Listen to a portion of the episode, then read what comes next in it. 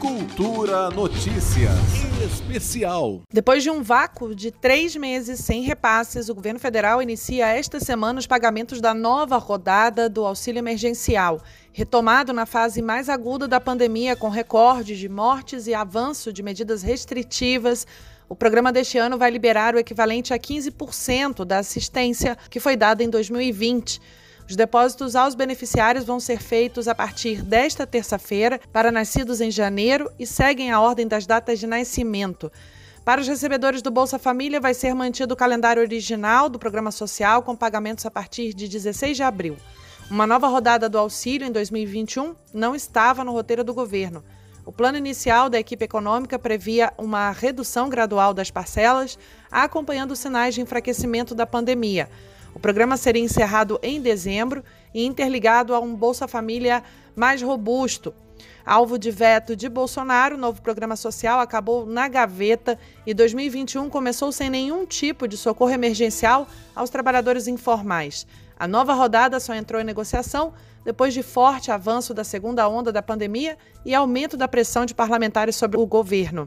Aprovada junto com um pacote que define medidas de ajuste fiscal para crises futuras, a nova assistência vai ter custo máximo de 44 bilhões de reais. A nova rodada tem custo estimado em 11 bilhões mensais.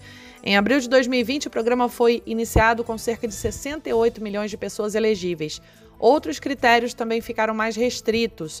Enquanto o auxílio de 2020 foi pago a até dois membros de cada família, a regra foi limitada este ano a uma pessoa por lar. Para receber o benefício, não é necessário fazer nenhum tipo de cadastro.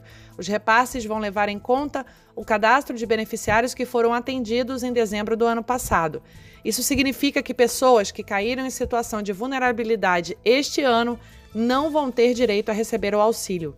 Quando foram iniciados os pagamentos em abril, os registros de mortes por Covid-19 ficavam em geral abaixo de 300 por dia.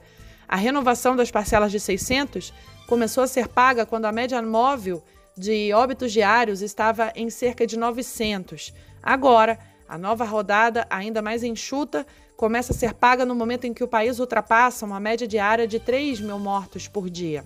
A lei que define o auxílio de 2021 estabeleceu que as quatro parcelas podem ser prorrogadas desde que haja espaço no orçamento, mas a equipe econômica não trabalha neste momento com esse cenário. Juliana Medeiros, para Cultura FM. Cultura Notícias Especial.